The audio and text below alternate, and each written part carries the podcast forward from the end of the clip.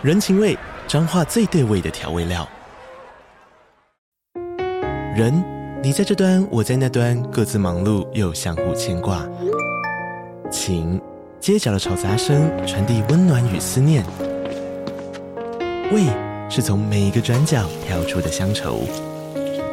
这里是彰化县政府 Pocket 节目《彰化早咖》，我是主持人内克。从彰化大小事各具特色到旅游攻略，透过轻松有趣的访谈，带着大家走进最在地的早咖。准备好了吗？彰化的故事，我们说给你听。以上为彰化县政府广告。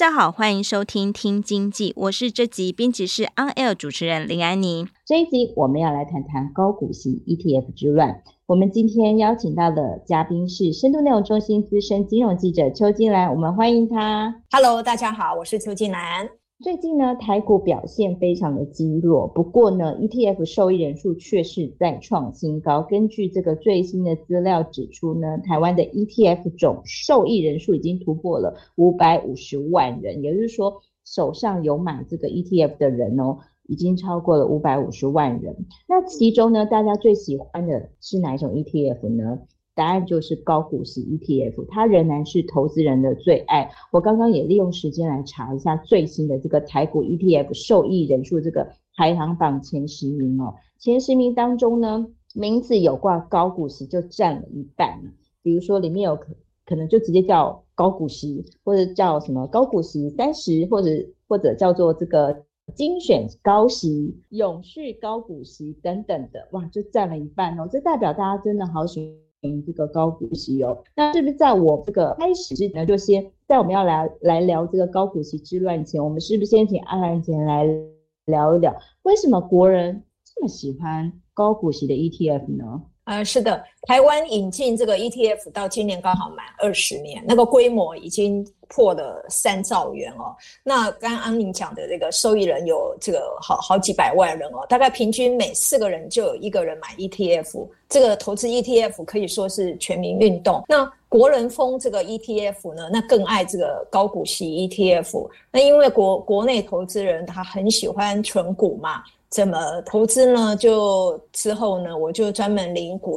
就好了。那很多存股的标的啦，像金融股等等呢，都是很多存股族，所谓存股族的的最喜欢的这个投资的标。但要怎么样去挑这个个股的投资呢？那现在如果现在是很好的存股标的，那十年后它。还会不会是很流行、很好的一个存股标的呢？这些对投资人来讲，也许都是一个一个困扰哦。所以这个 ETF 呢，它就会帮忙整理这个这些投资标的，投资人呢不用把这个风险集中在特定的一个族群。那对。这个纯股族来讲呢，就相对安全许多，因此这个 ETF 呢，就成为广大纯股族青睐的一个标的。而强调这个高股息的这个 ETF 商品呢，现在俨然就是一种投资显学了啦哈。那另外从大环境来看呢，台湾呢也是很的确很适合发行这种高股息商品的一个一个环境，呃，因为台湾的台股的这个上市柜公司的配息率都很不错，从证交所的资料可以看得出来，以去年台股的现金殖利率来看呢，有高达四点八八 percent，这个在主要股市里面呢算是最高的。比美股啦、香港啦、日本啦、英国啦、新加坡，还有上海等等股市都还要高。像看这个第二名，排名第二名的这个呃新加坡呢，它也只有四点零九，也是远低于我们的四点八八哦。所以这个上市柜公司这个高配息率呢，加上国人呢爱喜爱存股。所以都让这个高股息 ETF 呢成成为国内投资人的最爱。是，呃，刚刚阿兰姐有提到，就是说台湾这个高股息 ETF 它的发展大概有这个二十年的历史。然后，呃，实际上我们去看一下，就是说，呃，前十名这个受欢迎、深受投资人喜欢的这个 ETF 哦，高股息 ETF 当中，的确有人哦，真的屹立不摇，一红就红了大概十五年。但是，其实我们再仔细去看，比如说前十名，或者是我们再放大来看前二十名哦。我会发现，其实呃，现在很受欢迎的这个高股息 ETF，其实它的成立年限可能就是这几年。呃，突然就是这样红起来，然后被大家追捧这样子哦。那其实阿雷也有提到说，这个大家喜欢高股息，可能就喜欢这个喜欢存股嘛，然后又不喜欢就是我们又又要去研究这个个股，这样子有点累，所以我们干脆就是呃有一档这个 ETF 专门追踪，比如说几档几档这样子的高股息的 ETF，做出一个这样追踪指数的 ETF 出来，让大家感觉就哎，我只要每个月感觉我每个月投入一点钱，然后甚至有的这个。的高股息 ETF 呢，它是说，哎，我可以月月配息给你哦，所以这个对投资人来讲，感觉好像是很不错的哦。不过呢，我们也发现呢，最近呢，的确有一波这个。高股息 ETF 之乱，为什么这样说呢？这个是呢，最近金管会他主动这个揭露出来，他发现到有一些这个问题，然后希望呢有有些人能够来做一些调整哦。那我们在这一波高股息之乱中，其实也蛮常听到一个词叫做平准金哦。我是不是可以请阿兰姐来解释一下，就是到底这一波的这个高股息之乱呢，它是怎么发生的？那我们常常听到这个平准金，平准金，它到底又是？什么呢？是的，这个收益平准金哦，它其实就是一种为了稳定所有投资人的配息收益率，那避免呢短期大量申购资金投入稀释旧有投资人股息的一个机制了哦。举例来说，规模一档规模一百亿的 ETF。那他在六月到八月成分股配息呢，期除除息期间呢，他领了五五亿元的股息到基金的账上。那在没有新增的申够、规模不变的情况之下，这个五亿元呢，来作为收益分配的话，它的配息率就五 percent 嘛，好。那但是呢，当这个大量申购涌入，规模呢扩大到两百亿的时候。那除息又过了，所以呢，这个基金账上可以分配的这个息呢，还是只有五亿元。那在没有平准金机制的情况之下，这个配息率呢就会稀释变成二点五，分呃五亿元除以两百亿来分嘛，就只有二点五。那有了平准金之后呢，它的做法是在你新申购的这个一百亿元里面呢。会依原本的配息率呢，五 percent 的配息率呢，来提拨五亿元的平准金，那可以作为收呃分配的收益。换言之呢，除了原本的那五亿元股息之外呢，还有这五亿元的平准金，合计就有十亿元。那这样配息率呢，算一算呢，就刚好五 percent 就可以维持原本的配息率。那所以平准金呢，可以让新旧投资人都有相同的配息率，但是对新的投资人来讲呢，他有部分的配息呢，可能就是来自一开始投入的这个本金。那这个平准金它的原始用意呢，就是为了因应 ETF 规模短期间内膨胀，那维持配息率稳定性。但是呢，在市场激烈竞争之下，这个中性的机制呢，也开始走偏了，呃，衍生了一些乱象。譬如，第一，他为了抢势呢，这个借平准金呢来拉高这个配息率，有些 ETF 配息来源呢，有高达七八成以上都是来自这个平准金，而不是真正的这个投资的成分股的股息，也不是呃处分的这个资本利得。那高股股息 ETF 呢，就变成了高收益平准金 ETF。因此，有人认为呢，投信业者有如果不要一开始就公告那么高的配息率，也许就不会有配息率不稳定的问题。对以上刚刚讲的这个例子来看呢，如果你申购规模不是倍增，而只是增加到一百二十五亿。那如果呢，业者他公告的配息率不要像一开始刚刚讲五 percent 那么高，那你只有四 percent 就好。那在这种情况之下，你规模变大了，你股息五亿元可以来分配的结果，你还是一样可以维持呃四 percent 的配息率，完全不用拿呃这个新投资人的本金提拨到平准金之后再去配息。但是这个四 percent 的配息率跟五 percent 的配息率一相比，对投资人来讲就没有吸引力了，投信呢也也抢不到钱，因此大家这个追逐高配息的结果就乱象很多。那第二个呢，就是配息的优先顺序应该是先配股息、资本利得，最后不得已才动用到平准金。这就像是一个人他可能会存一些紧急的预备金啊，譬如说你要看医生啊等等哈。那日常的消费就不会去动这笔钱嘛，你不能把紧急预备金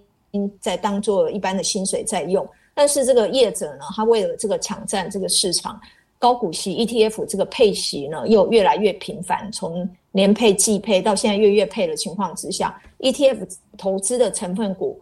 配发的股息就这么多，那你要满足月月配的高息率，你最后只有靠平准金。所以呢，就之前就有投资人来跟金管会检举说，他的配息大部分都是来自平准金，根本就是拿自己的本金来配息，不是真正的股息，所以金管会才决定要出面整顿这些乱象。是。嗯，这样听起来，这一波这个高股息 ETF 之乱呢，的确好像有有些人感觉叫做这个羊毛出在羊身上哦，他拿到了这个配息，其实不是真正的这个 ETF，呃，因为投资了这么多的高股息的会发高股息的这个上市柜公司给他的这个的配息哦，这个钱呢其实是来自自己的当初的本金投入，这个就会让很多投资人觉得很哎，好像这跟我原始的这个投资本意是不符合的。那其实刚刚也有听到我说，其实平平准。本金它其实有这样的机制的设计啊，其实就是在让这个呃新旧的投资人去能够维持一个稳定的配息率。它其实一开始这样听起来也是一个中性的概念，那只是说，哎，现在是不是有些业者啊，他为了要吸引更多的这个投资人呢，要有这个很好的这个很多的这个收益人数，所以他他只好这公告自己的这个配息率是非常高，比如说，哎，明明其实四趴就刚刚好，可能这个。周跟这个升啊，就是不会这个周太多，升太少，或也许这样配置是恰当的。但是可能这个业者觉得说，哎，不行，我就是要很多人来，结果人人一多了，生意多了，这个周股息就不够配了，这样子。那我也许有的人就是诶拿出。平准金来配这样子，那也导致一些乱象，让我们的这个金管会有注意到哦。那接下来我也想要问一下阿兰姐哦，除了这个平准金，这个大家会比较有疑义。拿来做这个分配之后会有点疑义之外，还有没有听到哪一些这个 ETF 啊？就是他也也是那个投资人啊。既然投资人都这么爱这个高股息 ETF，有没有还有哪些点啊？哪些投资的美感是这些消费者在在这个投入这个高股息 ETF 的时候，他应该要注意到的？确了，有些高股息 ETF 啊，为了参与这个上市柜公司除息，他会不惜呢提高这个周转率哦。去频频繁的换股，例如呢，一看到这个有上市贵公司，它即将要发股息了，就赶快转换成转换成分股，把它买进来，然后追着这个股息跑，好像这个满足了这个投资人高配息，但这个周转率一高呢，反而是加重了一些增增交税等税，还有手续费这些税费的这个投资成本哦。尤其这个上市柜公司按季配息的家数并不多，更。没有这个按月配息的公司，但是现在高股息 ETF 这个配息的呃周期越来越短，从最早的年配、季配到现在的月月配，在这个成分股配发的股息有限的情况之下，ETF 它为了维持稳定的高股息，不是像我们刚刚提的大量动用平准金呢，要不呢它就是频繁的换股，不断的追逐这个上市贵公司的配息，这个高高周转率呢也是要付出成本的。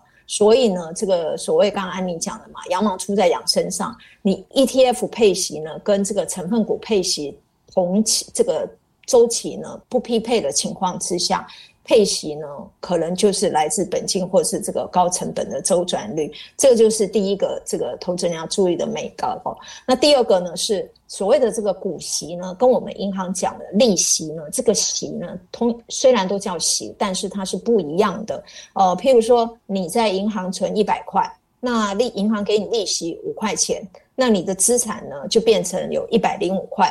但如果是价值一百块的股票，那他配发了股息五块钱给你，在不确定会填息的情况之下，你的股价就变成九十五块了。那你的总资产呢，还是一百块？它并没有像银行利息一样，有了这个息之后呢，会让你的总资产变多。所以这个也是这个投资人要要理解的一个一个概念哦。那第三个呢是，呃，配息利率最低的，有可能反而是让你赚。最多的这个股最多钱的这个股票啊，就基金经理人他就分析呢，以过去十年的数据呢，可以验证，殖利率呢超过十 percent 的这个个股呢，它的平均报酬率只有六点五 percent。但是呢，殖利率在两 percent 以下的个股，它平均的报酬却可以高达十六点五五 percent 哦。过去十年是这样，那如果在时间再往拉长，过去二十年的数据呢，会更加明显。所以，投资人呢，一味追求过高的殖利率呢，它在总报酬上呢，反而。不不一定是具有优势的。当然呢，有些投资人呢，还是会有配息等现金流的需求啦。哈。他想要每个月都领到钱嘛，哈。因此呢，呃，才会有这个市场才会这种高配息的商品呢。但投资人呢，在拥抱这种高高股息商品之余呢，也要理性来看这个配息率，这个能够满足合理的需求就可以了，不必要特别的这个追高。不要以为这个配息就是你一定赚到的钱。否则，这个呃长期报酬率呢是反而变差的。是，嗯，这样听起来哦，其实我们要这个投资人正本清源要上的第一堂课，其实是我们要这个要有这个破除迷思哦。先来想一下，这个高股息，哎，真的是跟那个银行的利息是一样的嘛？那实际上他们两个是。不同的事情哦，那呃，其实如果这个国外的人，其实他是看得很清楚，因为高股息的这个英文单字跟银行利息的利息 interest 是不同的字，所以他其实看得出来，这个你真正在银行哦，你存了一百块钱，然后银行给你，假设他给你五块钱利息哦，你的这个账上你的资产是真的增加了，多出了这五块钱。可是呢，当你在这个在我们投入这个呃 ETF 市场里面当中，假设我们拿到这个五块，在不确定这个填息的情况下，其实你的总资产是没有增加到一百零五的哦，你还是还是是在这个一百的范围之内，所以这个可能大家投资人，我们真的不要一听到高股息就觉得说哦，这档真的很好诶，就是每个月都会配这个利息给我们，其实它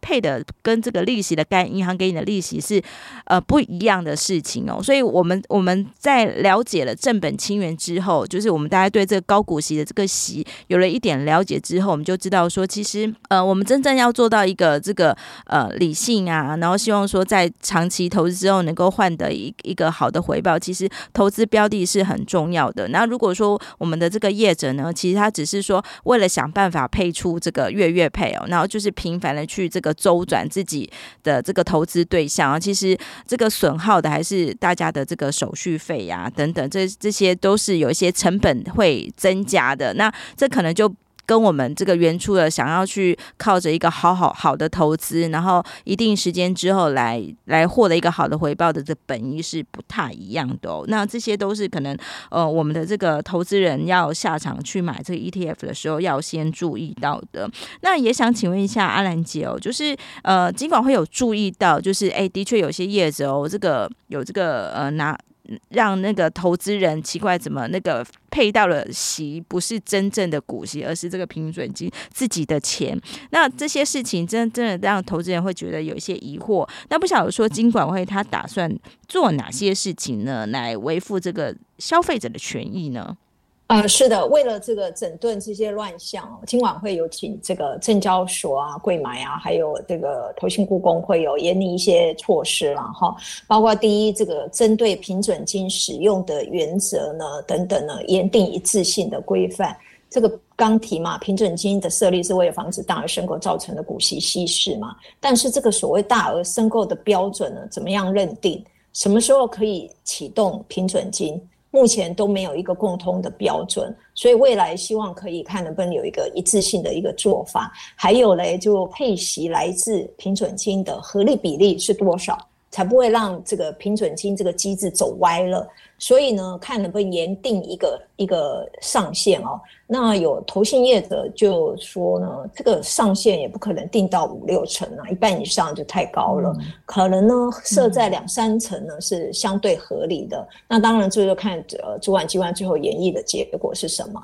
那第二个呢是要呃呃要。求这个投信业者呢，将这个收益分配的原则呢，定在他这个内控的制度里面。工会这个针对这个平准金动用原则定出一致性标准之后呢，今晚会不会考虑要求业者呢，必须把这个平准金收益的分配原则呢，也定在他呃自己的内控制度里面。那这样呢，呃，强度会更强。将来金融检查的时候，也可以了解业者落实的情况，可以达到比较好的监理效果。那第三个呢，是强化资讯揭露。以往都是投资人收到呃收益分配书通知书的时候呢，才知道配息来源的这个顺序。以及配分配的比例，例如有多少比例是来自平准金等等。那未来呢，打算要求在公告要配息多少的时候呢，就一并揭露，让投资人决策前呢做一个参考。那因为呢，现业业者也赞成这种做法了哈，因为现在的争议就是有些投资人他在。收到 ETF 配息对账单之后呢，才知道配息的组成是有多少是来自股息，多少是资本利得，有多少是这个收益平准金。那因为资讯呢不够及时，也不够透明，所以会造成难免造成投资人从猜测、猜疑啊，甚至最后变怀疑这样。所以呢，只要提前在这个公告配息的时候就揭露这些配息的组成。投资人应该可以根据自己他的税负等等考量哦，评估要不要参加这一次的配息，这样呢也可以化解很多对这个平准金的这些机制的这个猜猜测。这样，那第四个呢是强化指数设计审查及成分股异动的揭露，这来改善周转率太高的问题。这个金管会他在六月已经发函要求业者呢揭露成分股异动的情况。让投资人清楚这个相关的费用是不是偏高，当时有给业者一个月调整的时间，所以现在应该都有揭露了。那除了已经上架商品的揭露之外呢，在指数设计端的这个审查，这个指数设计的时候呢，都要提报这个证证交所或柜买公公中心去做审查。因此，金管会他也请呃证交所跟柜买呢，他在审查的时候呢。就要去检视这个成分股这个变动状况呢，以及它的合理性，来避免这个周转率偏高的问题。那第五个呢，呃，要求投信、投顾公会呢来检讨强化这个广告的规范，并且要加强抽查。这个主要是说，呃，一个月的配息如果是有一 percent 呢，并不等于年息年化的配息率是十二 percent。那投信公司它在行销的时候，是不是有过度吹嘘这个配息率？所以呢，工会实际上工会对相关的基金商品的行销，目前都定有规范，但有些规范的文字哦，大概只写到股票型基金，没有很明确提到是呃股票型 ETF，因此今晚会也请工会去检讨现行的规范。那最重要的是，也请工会呢，呃，以后要加强抽查这个投信业者他的行销行为是不是符合这个广告的规范，有没有过度吹嘘等等。以上。嗯，这样听起来就是，诶，从这个金管会打算要去做的事情，可以的确可以看对照到现在，其实有蛮多地方其实它是没有说得很清楚，也可能没有做一个很具体的规范，比如说到底平准金的规模到底应该是应该是怎么样，或者说呢，有关这个资讯揭露到底有没有讲得很清楚，让那个呃投资人都很清楚的知道说，诶，他这次配的息到底来源是哪里，是来自这个资本利得。还是股息，还是说其实就是来自于这个当初自己投入的这个本金平准金的部分哦。那然后这个还要去加强这个呃广告，哎，有没有怕太膨风太吹嘘？还有这个抽查的问题哦。哇，那这个在金管会真正就是落实之前哦，真的表示说，其实现在现阶段可能有很多地方，可能投资人在真正。在下场前，或是已经其实已经持有，可也需要来好好做功课的地方哦。那接下来也要来请问一下阿兰姐，那既然这个金管会愿意要做这么多的事情，来让这个 ETF 的市场更加的规范了，那消费者自己到底应该要留意什么呢？呃，是的，这个在金管会实际这个检讨的这政策出来之后呢，肯一定会对市场有所影响嘛，哈，所以。投资人呢，还是有几点这个要注意的。第一个就是，首先你你已经进场投资人呢，你你可能要去检视今晚会这个整顿措施好出来之后呢，对你的影响影响到底有多大？譬如说，这个如果呢配息率呢因此降低了，你还可以接收原来这个商品吗？就这个投资人自己要去检视的。第二个呢，不要只看配息率，还是要去看投资组合长期的这个总报酬哦。最好的这个高股息，呃，长高股息这个长期存股的心法是在适度合理的股息率下呢，去追求较稳定的总报酬率增长，这个可能是会比较比较合适的。那挑选核心存股标的的时候呢，也应该要留意这个 ETF 的选股的属性呢，它的产业是不是足够分散，会不会过于单一？同时呢，是否有诉求长呃投资平稳、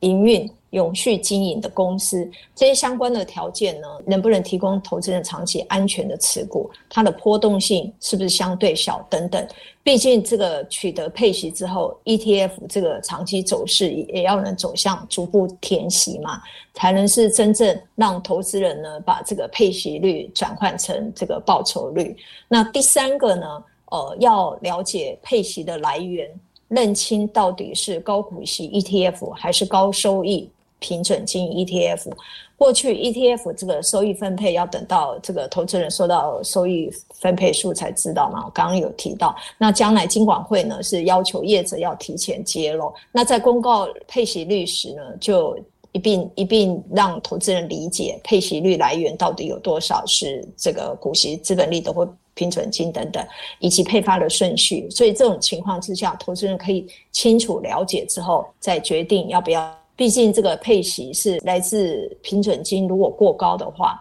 呃，可能会让让投资人觉得是虚的，只是左口袋换右口袋而已，所以投资人可能要三思。但有些投资人他不在意啊。好，所以你自己了解清楚之后，你可以依自己的需求去做决策。当然啦，一个月的配息率呢，并不保证一年配息率是一定是十二趴。哦，一 percent 一个月一 percent，并不表示一年就一定十二趴，这也是投资人要有的一个正确的观念。那第四个呢，就是在金管会要求下呢，它上架的 ETF 商品呢，必须揭露成分股、周转率等等资讯，所以投资人呢，他也可以了解这些费用相关的成本是否过高，然后再评估要不要参与投资，或是继续要不要继续持有。好，那像有些 ETF。它为了这个创造高配息率，竟然可以有高达九成的标的被换掉。为了为了追求高股息，他把换转换率高达九成，那这是非常离谱的。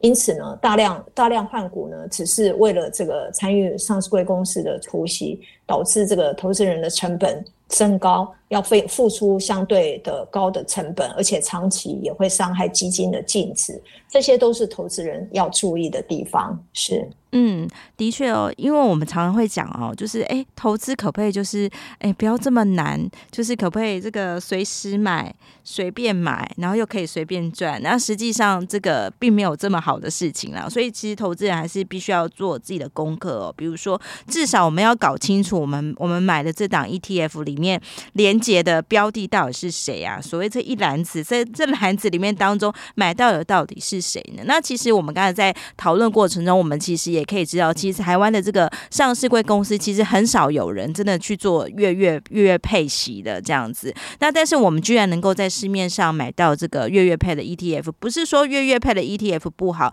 而是我们可能要想一下，诶，它这个月月配它到底是怎么个来法？它如何做到这个科技？呃，上市微公司它并没有这个月月配，但但是呢，这家公司这档 ETF 到底是怎么做到这个月月配的？那这个配的来源是不是？诶，它这个有高周转率的问题，比如说它可能这一季是这些人，诶，下下一季又不是这些人，那这种高周转率其实会造成这个投资人的这个权益的牺牲哦，这个可能大家就要注意哦。那其实还有很重要，就是这个真的要很留心留意的去看一下自己的投资的标的。投资的对象到底是什么？还有这档 ETF 到底它是怎么运作的呢？然后这些可能都是我们投资人自己要做功课了。真的，如果说我们投资太懒的话，我们这个这个理财，理财你不理财，财就不理你。那如果我们太懒呢，恐怕这个钱呢，就是呃看起来好像账面上有赚到钱，实际上真的他如果没有假设他没有填息的话，其实这档投资还是是不是够划算的哦。好的，那今天呢，我们就很谢谢阿兰姐来节目当中。中跟我们分享，希望对听众朋友们有所帮助。如果有兴趣呢，都可以到我们今日报的网站来阅览相关文章。今日报推出的数位订阅内容里面有非常多的国内外产业深度报道，有兴趣的听众朋友也欢迎订阅阅读。喜欢我们的节目，也不要忘了给我们颗星评价哦，或者来留言告诉我们。好的，我们今天就谢谢阿兰姐，谢谢阿兰姐，以及谢谢各位听众朋友，谢谢，拜拜。